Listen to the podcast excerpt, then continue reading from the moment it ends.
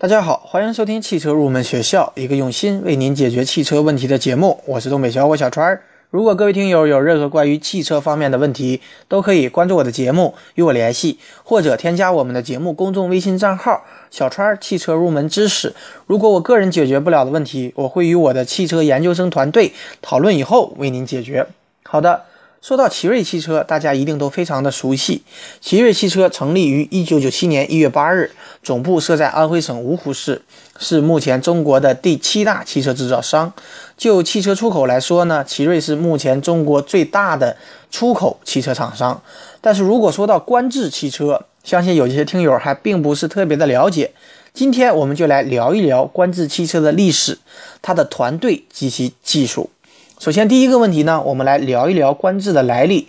奇瑞汽车在自己的车型成熟以后，奇瑞又开始试图寻找国外的合作伙伴。奇瑞考虑过的合作伙伴包括克莱斯勒以及菲亚特。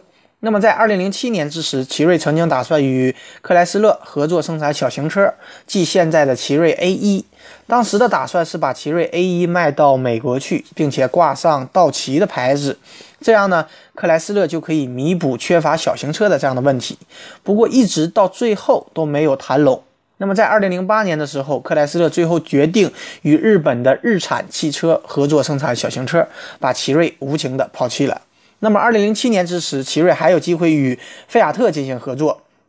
计划于二零零九年生产菲亚特及其阿尔法罗密欧的车型，生产的地点就在奇瑞的总部安徽芜湖。不过，在二零零九年三月，合作没有进一步的深入，菲亚特又已经在二零一二年决定和广汽集团合作生产汽车，奇瑞又一次被无情的抛弃。但是在二零零七年十二月，奇瑞成功的与一家以色列的公司合作，以各自持有一半股份的方式，建立了一家名为观致的。高端汽车品牌，该品牌的团队呢主要是欧洲人，整个品牌的制造标准也比较高。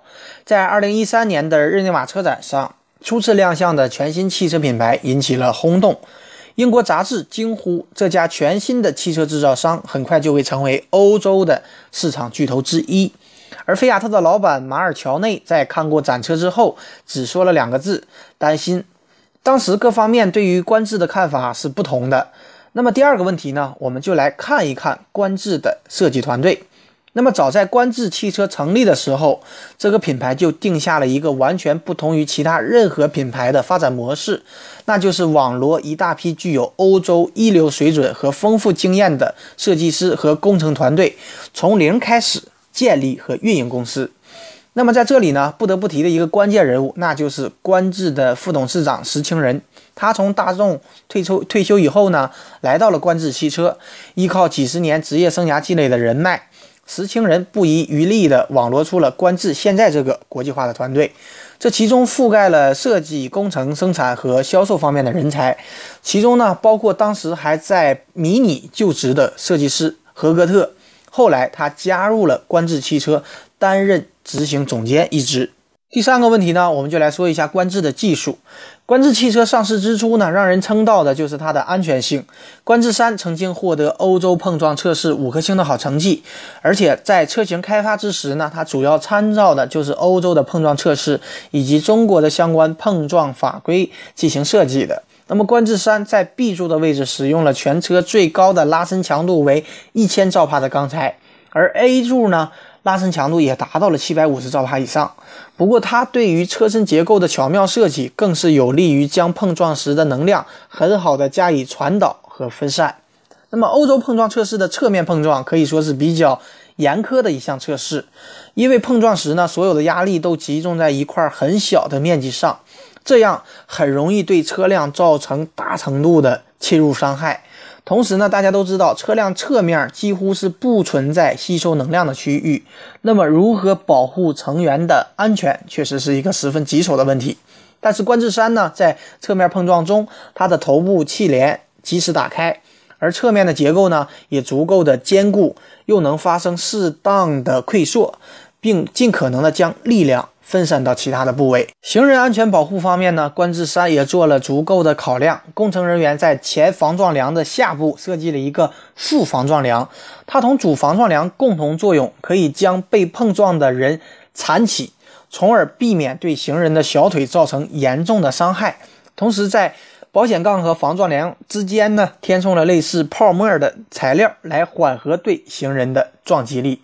第四个问题呢，我们来说一说观致的销量问题。品牌定位高大上的观致降价了，这是近期中国车坛的一个焦点话题。获得欧洲碰撞测试最高分，高调进军欧洲，主打高端紧凑型市场的观致汽车，它从诞生之日起就走了一条与其他品牌不同的道路。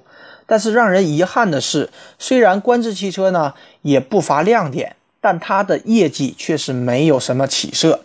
在去年亏损三点零五亿欧元之后，观致已经决定退出欧洲市场。那么，除了在欧洲市场遇冷，观致在中国市场的表现也同样不尽如人意。面对困境呢，观致汽车选择更换高层以及改变策略，于是呢，就有了近日推出低配车型为名的降价。那么，根据数据表数据表明呢，在今年七月份，观致三的总销量仅为四千一百一十二辆。那么，以救世主身份登场的观致三的 SUV，它的总销量也不过是两千八百六十二辆，整个品牌的月销量不足一千辆。那么，观致的市场表现甚至不及高端品牌的保时捷，因为后者呢，今年上半年在华累计销量达到了两万九千三百五十五辆。我们可以不夸张地说，在大街上看到观致三的几率。要远远低于看到保时捷。那么总结来说呢，不可否认，观致是一个很有特点的品牌。虽然它在前期并不成功，但这并不意味着它没有未来。我们期待着观致汽车未来可以准确地把握市场的定位，突出品牌的优势，获得更好的业绩。公园就要插曲，别插曲记忆，何不用歌声插入下你的日记？如果你不会唱歌也没关系，就让第一道阳光把你的耳朵叫醒。不管咪咪了咪或是咪哆来西，像一个一个困在凡间的精灵，我愿意歌颂祖和表演爱情，但只盼望听我歌唱的人赶快清醒。哆哆哆来咪嗦，像风筝呼啸而去。嗦嗦嗦西来发，是落叶轻轻哭泣。哆哆哆来咪西，没有人认真在听。那被你遗忘的旋律，就是我宿命的追寻。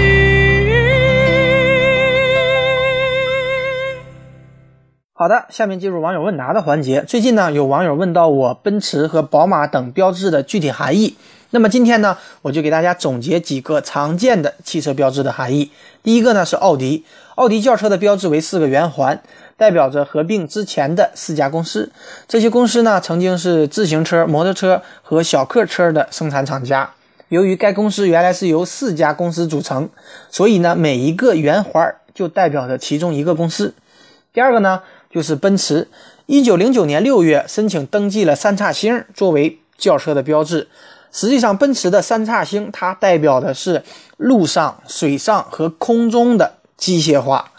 第三个呢，给大家说一下大众。大众汽车公司的德文呢，两个词的首字母分别是 V 和 W，所以大众标志中的 VW 就是德文全称中的第一个字母。它的理念呢，就是打造大众可以使用的汽车。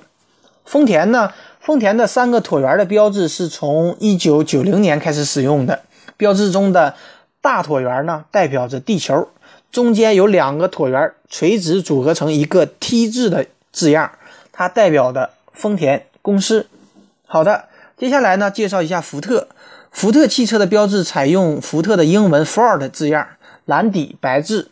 由于创始人亨利·福特喜欢小动物，所以呢，标志的设计者把福特的英文画成仿佛是一只小白兔的字样的图案。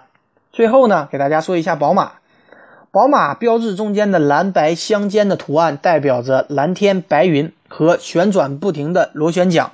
寓意着宝马公司悠久的历史，也象征着这个公司过去在航空发动机技术方面的领先地位，又象征着公司一贯的宗旨和目标。好的，今天这期节目呢就接近于尾声了。节目最后呢，也欢迎大家加入我们汽车研究生团队的会员。成为会员以后，我们会为您分配一位研究生咨询助理，为您解决所有的用车问题。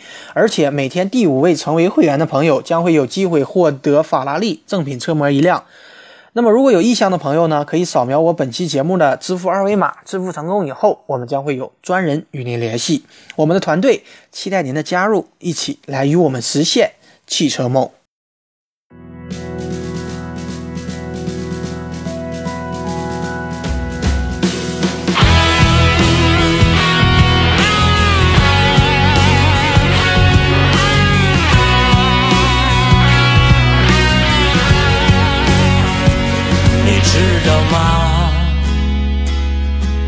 我是多想和你一起回到那个年代，轻轻为你披上人性的戎装，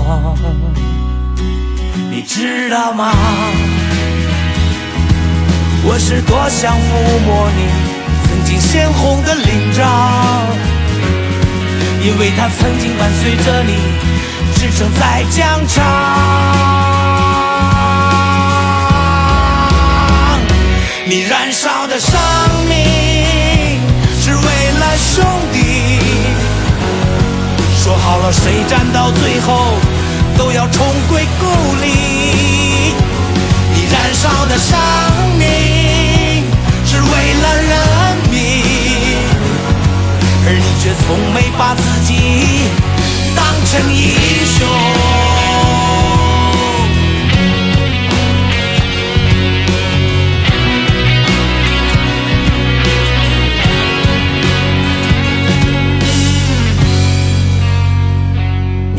知道吗曾经和你一起战斗的好兄弟，他们永远留在那片血染的土地。你知道吗？我是多想抚摸你曾经鲜红的领章，因为它曾经伴随着你驰骋在疆场。你燃烧的生命是为了兄弟，说好了谁站到最后都要重归故里。你燃烧的生命